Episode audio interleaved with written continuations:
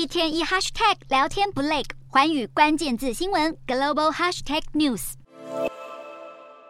节节攀升的物价让南韩二十至三十岁的青年族群纷纷勒紧裤带，每一笔开销都得精打细算，甚至还将收支记录发布在社交平台上。而这也造就了不花钱挑战的经济流行文化。由于完全不花钱实在难如登天，南韩不少年轻人正在尝试逐步增加每个月不花钱的天数。并且在社群媒体上分享自己的省钱秘诀，和网友们互相鼓励，希望能够更有效率的存钱。此外，由于南韩对贷款信用平等的审核越来越严格，不少青年只好改去当铺寻找小额借贷机会。在南韩一家当铺的仓库中，可以看见琳琅满目的三 C 科技产品。当铺的店长透露，不少年轻人都是因为支付不了信用卡卡费，才拿平板电脑或是手机等三 C 商品来做抵押借钱。由于当铺的信用门槛较低，因此成为了低收入人群的最后堡垒。不过这几年却吸引越来越多年轻人上门，凸显了目前南韩的经济态势十分严峻。在恶劣的经济环境下，南韩青年为了赚钱可说是无所不用其极，甚至有能够赚取被动收入的 App 因此诞生。许多上班族趁着午休时间聚集在公司附近的公园，全神贯注地盯着手机，